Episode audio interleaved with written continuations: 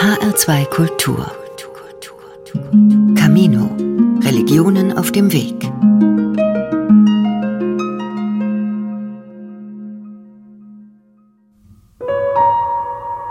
Wenn Sie zur Predigt schreiten, sind Sie schon lange da. Bei allen Personen, die ich jetzt sehe, hängen die Hände runter. Warum ist das nicht gut? Was signalisiert das? Hilflosigkeit. Ja, stimmt. Unsicherheit. Leidenschaftslosigkeit. Super Begriff. Das sind auch sehr professionelle Dozenten. Und das ist so ein Ganzes bildet, was wir als Imam in Deutschland brauchen. Also es ist nicht nur die Koranrezitation und nicht nur die Art und Weise, wie wir predigen, sondern es gehört dazu auch eben die Gemeindepädagogik. Und das wollte ich mir nicht entgehen lassen und wollte diesen ganzen Prozess halt mit unterstützen und äh, Imam der ersten Generation in Deutschland sein. ich werde schon was finden und ich habe das noch nie irgendwie bereut. Meine Arbeit ist mir wichtig, ich mache das mit Leidenschaft, ich mache das mit Liebe und ich denke, wir werden in vielen Bereichen dann auch gebraucht. Im Deutschen gibt es ein schönes Sprichwort dazu. Der erste Eindruck ist entscheidend und der letzte zählt. Ja, klasse. Dankeschön. Könnte ein guter YouTube-Imam sein. Predigtlehre am Islamkolleg Deutschland. Einer der Teilnehmer der praxisorientierten Imamausbildung ist Ender Cetin, muslimischer Geistlicher, Sohn türkischer Gastarbeiter und überzeugter Berliner mit Humor. Gut fünf Monate sind vergangen seit Eröffnung des Islamkollegs Mitte Juni 2021. Die berufsbegleitende Ausbildung findet dieses Mal in der Deutschen Islamakademie in Berlin statt. Einige Teilnehmer sind an diesem Wochenende per Zoom mit dabei. Ist das soweit verständlich bis hierhin? Hier sehe ich Nicken. Online auch. Predigtlehre. Für Ender Cetin kein Neuland. Der 45-jährige engagierte Theologe arbeitet in einem interreligiösen Schulprojekt mit und als Imam im Jugendstrafvollzug. In der islamischen Community ist man sich nie sicher, worauf oder nach was die Gemeinde dich als Imam urteilt. Ist es das Wissen? Ist es die schöne melodische Rezitation? Und ich dachte für mich selber immer, die ersten Eindrücke einfach. Und das wurde heute nochmal bestätigt, wie wichtig das eigentlich ist, dass man eben die Sympathie halt rüberbringt, um die Menschen zu erreichen, und zwar unterschiedlichste Menschen. Was würden Sie uns empfehlen für einen Redner, der sitzt? Es gibt zwei Arten, wie der Prophet dies vollzogen hat. Nehmen Sie mal Ihren Stuhl, kommen hier rum bitte. Ja, klar, aber Sie deuten halt an. Genau, also der Schneidersitz, ja. der wirkt natürlich ein bisschen lockerer, ein bisschen brüderhafter. Ja. Murat Kadajan, Referent für Predigtlehre am Islamkolleg, kurz IKD, hat sich Unterstützung geholt. Den katholischen Theologen und Rhetoriktrainer Christian Jäger. Gemeinsam machen sie deutlich, auch im Berufsalltag von Imamen ist professionelle nonverbale Kommunikation wichtig, gerade bei der Predigt. Christian Jäger arbeitet immer wieder interreligiös. Viele christliche Priester sind in ihrem Denken, in ihrem Habitus sehr engstirnig geschult worden. Und bei vielen Imamen, die eingeflogen wurden, hatte ich einen ähnlichen Eindruck. Da gibt es Diskussionsvorbehalte, da gibt es irgendwie kulturelle Gräben, die man nicht überspringt. Und hier ist das überhaupt nicht der Fall. Diese Damen und Herren sind alle deutsch sozialisiert. Deutsch meine ich im guten Sinne dieser Kultur, der Diversität, die wir hier haben. Die Herkunft der 38 Teilnehmenden ist unterschiedlich und sie vertreten verschiedene Strömungen des Islam. Gut die Hälfte von ihnen macht die zweijährige Ausbildung zum muslimischen Geistlichen. Die anderen wollen sich weiterbilden. Das Besondere, die Ausbildung ist auf Deutsch, verbandsübergreifend, unabhängig vom Herkunftsland und damit bundesweit einmalig. Der Lehrplan umfasst neben klassischen Fächern wie Predigtlehre, Koranrezitation und Liturgie auch Gemeindepädagogik, Seelsorge und politische Bildung. Als Imam sollten Sie den Nationalsozialismus, den Holocaust und die Relevanz für das jüdische Leben. Sollten Sie kennen, muss man kennen. Die Relevanz des Antisemitismus in, im Dialog mit Juden, wie sich das Ganze entwickelt hat. In Berlin geht es mit politischer Bildung weiter. Der Dozent Murat Chalayan hält einen Vortrag. Danach ist eine Diskussion geplant. Viele der Teilnehmenden haben sich wie Elif Demirkan Çoban aus Oldenburg noch nicht intensiv mit Nationalsozialismus und Antisemitismus auseinandergesetzt. Diese Sachen auch mal von einem türkischstämmigen Dozenten zu hören. Das ist nicht nur für die 42-jährige Elif Demirkan Çoban etwas Besonderes. Sie ist eine der wenigen Teilnehmerinnen. Seit vielen Jahren arbeitet die Mutter von vier Kindern in interreligiösen und interkulturellen Projekten. Ihren beruflichen Schwerpunkt sieht Demirkan Çoban in der Seelsorge. Das Berufsfeld Imam sei männerdominiert. Frauen jedoch würden in den Gemeinden genauso gebraucht. Moscheegründerin Seyran Atesh, die als Imamin das Gebet auch vor gemischtgeschlechtlichen Gruppen in Berlin leitet, sei aber nicht ihr Vorbild. Mein Ziel ist es nicht direkt als Vorbeter vor den Männern irgendwie zu beten oder irgendwie äh, da Predigt zu halten, aber es ist auch mein Ziel, einfach Predigt zu halten, wenn es nötig ist. Äh, aber es ist zum einen schwieriger für den Imam, in einem kurzen Text äh, seine Botschaft zu liefern. Kaffeepause. Mohammed Mehmedi nutzt die Gelegenheit, um sich mit Dozent Murat Karajan auszutauschen. Es ist deshalb eine große Herausforderung für den Schreiber, für den Verfasser des Textes. Mohammed Mehmedi, schlank, Anfang 30, in Jeans und T-Shirt, wirkt jünger. Er hat sich ebenfalls bewusst für die Osnabrücker Imam-Ausbildung entschieden. Unter anderem, weil am Islamkolleg ein weltoffener Islam vermittelt werde. Denn den möchte er auch in seiner Gemeinde weitergeben dass man hier aufgewachsen ist und danach nochmal die Kultur kennt. Ja, man weiß, wie das Land hier funktioniert und das heißt nicht, dass man irgendwie gewisse Grenzen einhalten muss, sondern man ist trotzdem frei. Ortswechsel.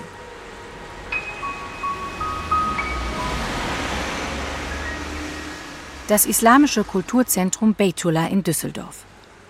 Eine von vielen kleinen unabhängigen Gemeinden unter den rund 2500 Moscheen in Deutschland. Mohammed Mehmedi kennt die mazedonische Gemeinde von Kindheit an. Es ist etwas dunkel hier. Also, ähm, Sie sehen, das ist eine typische Hinterhofsmoschee. Kleine Gemeinde, die auch sich quasi so übers Wasser hält. Finanziell sind wir auf uns alleine äh, angewiesen. Wir haben Mit seiner kleinen Tochter an der Hand geht Mohammed Mehmedi zum Gebetsraum vorbei an den Waschräumen für Frauen und Männer, der Teeküche und der Bibliothek. Es ist Mitte April 2022 im Fastenmonat Ramadan. Nur noch wenige Minuten bis zum Freitagsgebet. Immer wieder klingelt mir Medis Handy. Heute Morgen war schon so viel los. Ja. Und dann noch in Ramadan. Ich hatte nur vier Stunden Schlaf.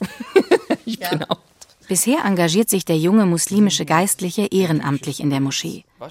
Sein Geld verdient er als Projektleiter in einem Integrationskurs. Neben der Ausbildung am Islamkolleg schreibt der Familienvater noch an seiner Bachelorarbeit in islamischer Theologie. Da kommt schon der Imam. Das ist auch gleichzeitig auch mein Vater. Hallo. Guten Tag. Guten Tag, guten Tag. Shinasi Memedi, Mitte 60, wache Augen, schlank, im langen Gewand mit traditioneller Kappe, hat die Gemeinde mit aufgebaut. Der Geistliche ist traditionell ausgebildet worden, studierte unter anderem in Damaskus und beherrscht mehrere Sprachen. Viele Mitglieder seiner Gemeinde schätzen ihn als religiöse Autorität. Rund 60 Männer und Jugendliche haben sich versammelt. Shinasi Memedi leitet das Gebet, die Predigt hält er in seiner Muttersprache auf Mazedonisch.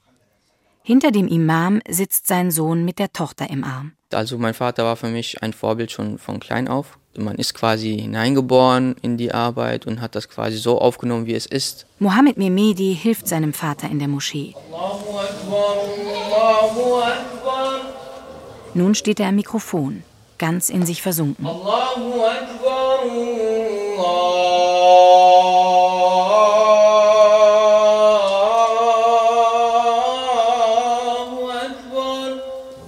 Der Vater war zuerst skeptisch, als er von seinem Berufswunsch hörte. Memedi musste sicherheitshalber noch einen anderen Beruf erlernen. So sehr der junge Muslim seinen Vater schätzt, etwas bedauert er. Shinasi Memedi hat nie richtig Deutsch gelernt. Das macht es nicht einfach für ihn, gerade die jüngeren Gemeindemitglieder zu erreichen.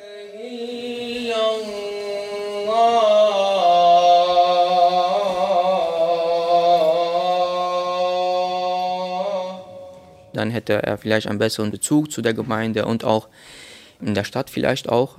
Das ist auch irgendwie auch nachzuvollziehen, weil als er gekommen ist, musste er auch nämlich eine Familie ernähren und musste auch nebenbei arbeiten und mit einem Gehalt von 500 Euro als Imam kann man das nicht äh, leisten. Inshallah kommt in Deutschland ein bisschen besser. Für meine Söhne, ich wünsche, dass zu sein richtiger Imam nicht wie ich. Die Leute kennen mich nicht draus Imam, mit Leuten in Kontakt zu sein, zum Helfen, alle Probleme zu lösen. Und äh, die jungen Leute sagen von Mohammed, komm, Mohammed erklärt für diese. Und das ist gut. Ja? Shinasi Mehmedis Sohn möchte mehr sein als ein Vorbeter. Ihn interessiert vor allem Gemeinde- und Jugendarbeit. Wie leitet man professionell eine Jugendgruppe? Wie vermittelt man Kindern am besten den Glauben? Und wie schreibt man einen Förderantrag? Das Islamkolleg bereitet ihn und die anderen Teilnehmer auf den praktischen Gemeindealltag vor. Ich bin stolz, ist gute Ausbildung. Mohammed Mehmedi ist dabei, seinen eigenen Weg zu finden als Imam der neuen Generation. Und das stößt nicht immer auf Verständnis bei älteren Gemeindemitgliedern.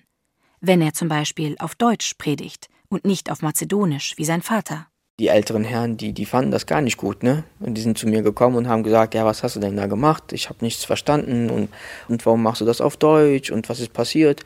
Und bei den Jugendlichen genau das Gegenteil, ja. Die waren positiv überrascht, haben, das war sehr schön. Man hat anderen Feedback, ja, zwischen den Generationen auch. Wie andere junge deutsche Imame sieht sich Mehmedi als Brückenbauer, nicht nur innermuslimisch. Er möchte später als Vollzeitimam auch einen Beitrag zur Integration leisten. Noch kommen die meisten Imame in den deutschen Moscheegemeinden aus dem Ausland. Einige Islamverbände, wie etwa der Verband der islamischen Kulturzentren, bilden bereits seit vielen Jahren ihr religiöses Personal in Deutschland aus. Auch DITIB, der größte Moscheeverband bundesweit, startete im Januar 2020 eine praxisnahe zweijährige Ausbildung für seine Imame.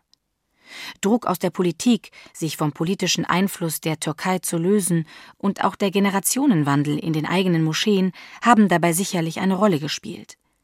Bisher jedoch unterstützen nur wenige Moscheeverbände das von Bund und Land Niedersachsen geförderte Islamkolleg. Unser Auftrag ist zu zeigen, dass wir tatsächlich unabhängig sind von jeglicher staatlicher Beeinflussung. Bülent Utscha, der Direktor des Islamkollegs, kennt die Skepsis mancher Muslime und Islamverbände gegenüber dem Islamkolleg. Er und sein Team wollen durch Qualität überzeugen. Also wir möchten Muslime nicht belehren, wir möchten muslimische Gemeinden nichts aufoktroyieren, sondern die Arbeit lediglich professionalisieren und optimieren. Und das ist schwieriger als erwartet. Denn nach wie vor sei offen, kritisiert Bülent Utscha, wie die am Islamkolleg ausgebildeten muslimischen Geistlichen finanziert werden sollen. Dabei sei der Bedarf groß. Eine Erfahrung, die auch die Teilnehmenden immer wieder machen.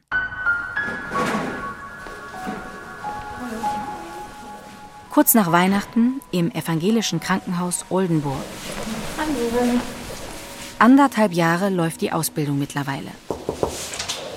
Hallo, herzlich willkommen.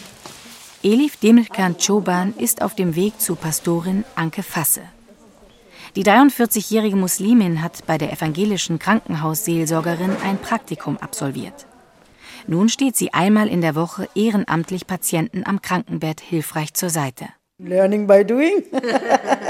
nein, nein, ich habe sie als Vorbild und ich bin echt froh, dass ich sie habe. Und ich beobachte das, wie sie mit Leuten umgeht, ihre ruhige Art und wie sie die Person wahrnimmt und respektvoll. Auf jeden Fall gibt mir das etwas. Wir sind da und bieten an, den Menschen zu sehen dafür irgendwie das Gespür zu haben und offen zu sein. Den Menschen in seinem Ganzsein, also mit Körper, Geist und Seele in den Mittelpunkt zu stellen und als Individuum. Ich wollte nur fragen, ob ein Patient Seelsorgebedarf hat. Eigentlich ja immer. Im Stationszimmer herrscht Hochbetrieb. Doch noch wird Elif Demirkan Choba nicht gebraucht. Sie ist vor allem für muslimische Patienten da. Die Mutter von der Familie war in Koma-Zustand, wo die Familie ständig Koran hören ließ, Versen aus dem Koran. Und ich kann das nachvollziehen, was sie davon hoffen und so weiter. Die haben dann auch das äh, Gefühl, ähm, sie versteht mich, die hat die gleiche Religion, auch wenn wir nicht über die Religion sprechen in dem Moment. Schwere Krankheiten, Sterben, Abschied nehmen, nicht immer einfach, damit professionell umzugehen. Einen Praxisschock hat Elif Demirkan Choban trotzdem nicht. Am Islamkolleg absolviert sie zwei Ausbildungen gleichzeitig, zur muslimischen Geistlichen und zur Seelsorgerin. Nun weiß sie, beide haben sie gut für den Krankenhausalltag vorbereitet. Ich habe gedacht, wir müssen irgendwie helfen, unbedingt, Ratschläge halt so. Und das habe ich gemerkt in der Ausbildung, dass dieses Wort helfen eigentlich was anderes bedeutet. Dieses Dasein kann ja auch manchmal helfen oder zuhören. Also die Gesprächsführung oder irgendwie das Handwerkzeug hat man, aber wie man sie dann in der Situation verwendet, das ist dann die andere Sache. Die Seelsorgerin merkt aber schon, dass sie an Professionalität gewonnen hat. Dass ich da gelassener bin und bestärkt bin in dem, was ich dann mache, auch auf Deutsch dann auch richtig rüberbringen kann und selbstbewusster dann auch rüberkomme. Da ist gerade der Sohn da. Okay. Die muslimische Seelsorge befindet sich im Aufbau in Deutschland. Ob im Krankenhaus, in der Gemeinde oder im Gefängnis. Feste Stellen gibt es kaum. Große Sorgen macht sich Elif Demirkan Çoban dennoch nicht. Um ihre Berufsaussichten zu verbessern, fährt sie mehrgleisig und qualifiziert sich auch noch an der Uni in Sozialarbeit weiter. Das ist ja von uns allen. Wir hatten das auch im Gespräch in, äh, bei IKD immer wieder. Und wenn ich da irgendwie als Sozialarbeiterin irgendwo arbeiten kann, ich denke schon, dass es sich öffnen wird, aber wann, wissen wir nicht.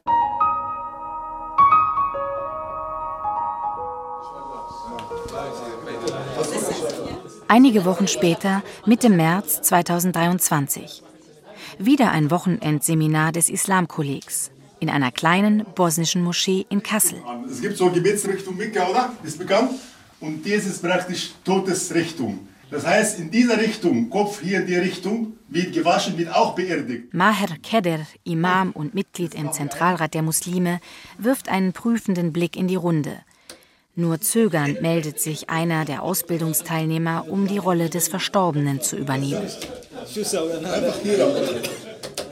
Schritt für Schritt erklärt der erfahrene muslimische Geistliche die Abläufe der Totenwaschung nach islamischer Sitte. Genau, Totenwaschung beginnt mit dem Wudu. Ganz normal Wudu, wie man zum Gebet macht. Bei der Totenwaschung äh, hat uns, glaube ich, als Kollegiaten alle irgendwie fasziniert, weil das so praktisch war einfach. Also das Vorzeigen, das darüber erzählen, auch wie es in den unterschiedlichen islamischen Traditionen, Rechtsschulen dann auch sein kann. Oft seien es nur Kleinigkeiten, so Ende Chetin, welche Körperteile gewaschen werden etwa oder wie Arme und Hände genau zu liegen haben. Der Berliner Imam kennt die innermuslimische Vielfalt. Doch Ender Cetin und auch Mohammed Mehmedi finden es immer wieder spannend, wenn auf die unterschiedlichen Formen der religiösen Praxis eingegangen wird. Wie bete ich, wie faste ich eigentlich, dass es auch ja da mehrere Deutungen gibt. Vielleicht eine strengere Auslegung, vielleicht mal eine liberalere oder eine ganz andere Auslegung. Und die andere Sichtweise auch, wie gehe ich mit Begriffen der Demokratie, Humanismus, 30-jähriger Krieg, also auch bei der politischen Bildung, dass man auch da versucht zu verstehen, dass es kein Schwarz-Weiß gibt, sondern dass es eben ja, viele Graustellen gibt. Wir haben eine respektvolle und freundschaftliche Art miteinander und das gefällt mir sehr. Umso mehr genießt Mohammed Mehmedi nun das Wiedersehen nach vielen Online-Veranstaltungen während der Corona-Pandemie. Eheschließungen machen, genauso Totengebet leiten, Familien betreuen, seelsorgerische Arbeit machen. Auf den Imam kommen sehr viele Aufgaben auf. Und ähm, solche Themen sollte man mehr vor Ort besprechen als online.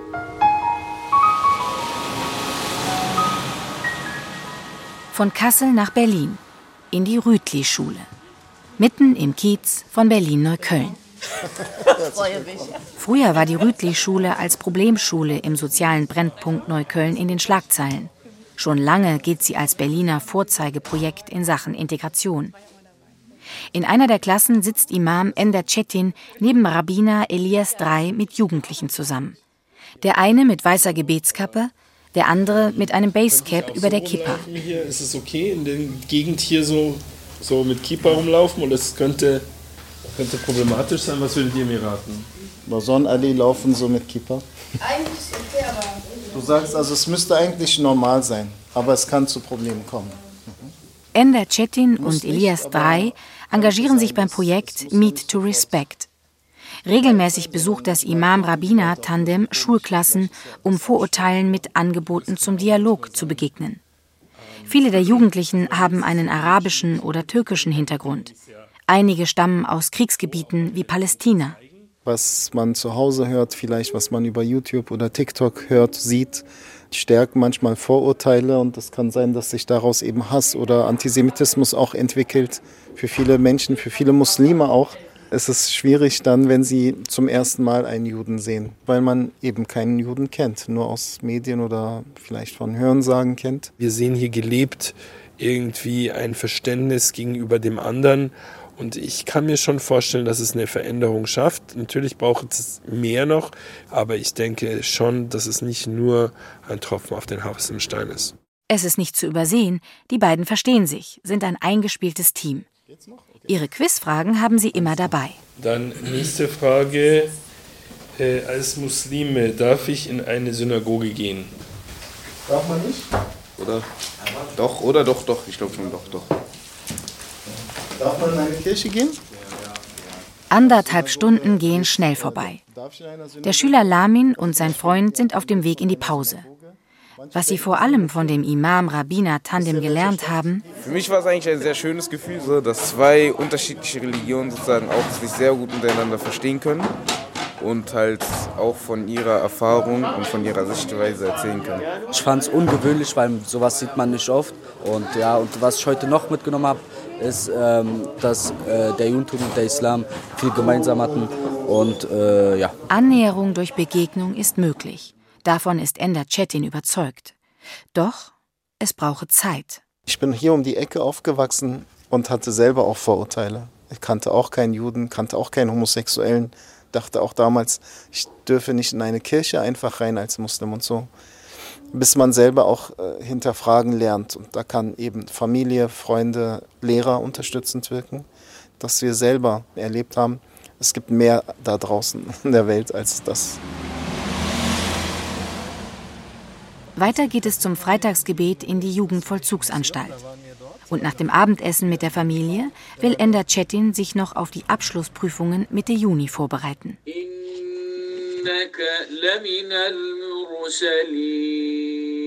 Es sind nur noch wenige Wochen. Bis dahin versucht Ender Cetin nachzuholen, was er in seiner Kindheit und Jugend verpasst hat. Koranrezitation. Das muss ich echt jeden Tag noch üben. da habe ich so ein bisschen Bange, ehrlich gesagt. Aber ich bin dabei. Ich kann euch ja mal abfragen. Was ist ein Staat? Was ist Islamismus? Was ist eine Sekte? Im Islamkolleg in Osnabrück Mitte Juni. Es ist der letzte Tag der Abschlussprüfungen für die 18 Absolventen der Imamausbildung. Zwei intensive Jahre liegen hinter Ender Cetin, Mohammed Mehmedi und Elif Demirkan Çoban. Was nehmen Sie vor allem mit? Das Gefühl der Sicherheit. Vieles wurde klar wiederholt, einiges war auch neu. Das Gefühl, dass man eben ein Imam ist. Ein Imam made in Germany, ein Imam der ersten Generation der Ausgebildeten in, durch die IKD. Und man kann so mit dem Gefühl rausgehen, ja, also ich kenne die Arbeit, ich weiß, was dazu gehört und äh, wie eine Gemeindearbeit auszusehen hat. Was mir halt wichtig war, waren die äh, deutsche Begrifflichkeiten dazu. Weil ich weiß, dass ich äh, ganz schnell ins Türkische dann rutsche. Und das war mir wichtig, dass ich diese Sachen auf Deutsch erklären kann. Nach wie vor jedoch sind die Berufsperspektiven ungewiss. Mohammed Mehmedi ist einer der wenigen, die von Gemeinden ein Stellenangebot als Imam erhalten haben. Das Passende, angemessen bezahlt und in der Nähe der Familie sei aber nicht dabei gewesen. Auch bei Ender Cetin hat sich noch nicht viel getan. Elif Demirkan Çoban hofft auf einen Honorarvertrag als Krankenhausseelsorgerin und freut sich über ihre halbe Vertretungsstelle als Sozialarbeiterin in einem Frauenhaus. Wenn ich dann als Vollzeitjob in der Gemeinde als Sozialarbeiterin arbeiten könnte, das wäre mir lieber natürlich. Aber sowas gibt's nicht. Noch läuft die Auswertung des Projekts. Kollegdirektor Bülent Utschas erste Bilanz: Das Konzept habe sich bewährt. Mit einer guten Ausbildung allein sei es aber nicht getan. Der politische Wille fehlt hier an dieser Stelle. Natürlich darf der Staat nicht direkt Imame bezahlen. Allerdings könnte er die Sozialarbeit, die Bildungsarbeit, die Integrationsarbeit in den Gemeinden unterstützen und mit den Mitteln, die äh, die Gemeinden dort äh, einsparen, könnten sie dann schließlich ihre eigenen Imame finanzieren und sich damit auch unabhängig machen von ausländischen Regierungen. Wie ein roter Faden zieht sich die zentrale Frage der Finanzierung der muslimischen Geistlichen durch die Debatte um mehr Imame Made in Germany. Vorschläge liegen auf dem Tisch, doch in den vergangenen krisenreichen Jahren hat sich da wenig bewegt. Der Bund und das Land Niedersachsen unterstützen das Islamkolleg mit rund 5,5 Millionen Euro. Ob es nach 2025 weiter gefördert wird, ist noch offen. Hinzu kommt, es ist dem Kolleg in den zwei Jahren nicht gelungen, große Verbände für das Projekt zu gewinnen. In der Zukunft können wir von diesen Absolventen eine ganze Menge in Deutschland erwarten. Eyüp Kalyon, ehemaliger Leiter der DITIB-Ausbildung und nun Generalsekretär des größten deutschen Islamverbandes, bezieht sich mit seiner Äußerung auf die Absolventen der deutschen DITIB-Imam-Ausbildung. Die ersten 25 haben ihre Abschlussprüfung bereits 2022 absolviert und danach gleich ein Jobangebot bekommen. Bezahlt werden sie in der Regel immer noch von der türkischen Religionsbehörde Diyanet.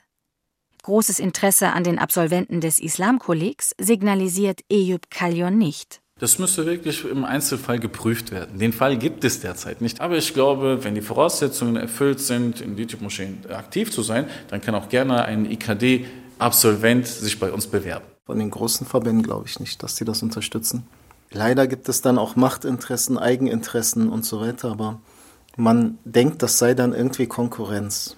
Ender Cetin ist gut vernetzt in der muslimischen Community, gehörte früher auch einmal dem umstrittenen deutsch-türkischen Islamverband DITIB an. Er ist überzeugt, dass es noch lange dauern wird, gemeinsam tragfähige Lösungen zu finden. Auch Bülent Utscha rät den Absolventen, sich mehrere Optionen offen zu halten. Er macht sich unter anderem für Imame in der Militärseelsorge stark. Doch der IKD-Direktor wird langsam ungeduldig. Entweder werden die Imame in den nächsten Jahren in Deutschland ausgebildet und finanziert, und dieser letzte Punkt ist entscheidend, oder aber wir manifestieren auf Dauer die Auslandsabhängigkeit der deutschen Moscheegemeinden. Ender, gib mir ein Küsschen. Ja, vor der Kamera. Schiite, Küsse Sunnite, ne? Wir sehen uns, ne? Große Erleichterung. Ender Cetin, Mohamed Mehmedi und Elif Demirkan Çoban haben nun auch ihre letzte Prüfung geschafft. Wir sind echt froh, dass wir das jetzt zu Ende gebracht haben. Ich habe echt alle Steine, die auf den Schultern waren, einfach abgelegt. Am 30. September sehen sich die drei wieder. Ja, doch. Dann erhalten sie mit den anderen Absolventen ihre Zertifikate als erste in Deutschland staatlich anerkannte muslimische Geistliche. Wir haben auch ein Vertrauen, dass die Politik eben uns sieht und wertschätzt und auf die Bedarfe eingeht. Ich meine, ich war so lange in Moscheen tätig, man hat uns immer gefragt, ah, warum sprechen die Imame kein Deutsch und so. Und jetzt haben wir es ja. Jetzt haben wir Imame, die eben hier ausgebildet sind. Das heißt, jetzt muss das weitergeführt werden und na klar liegt auch die Verantwortung bei uns ein bisschen, aber wir schauen, was sich ergibt.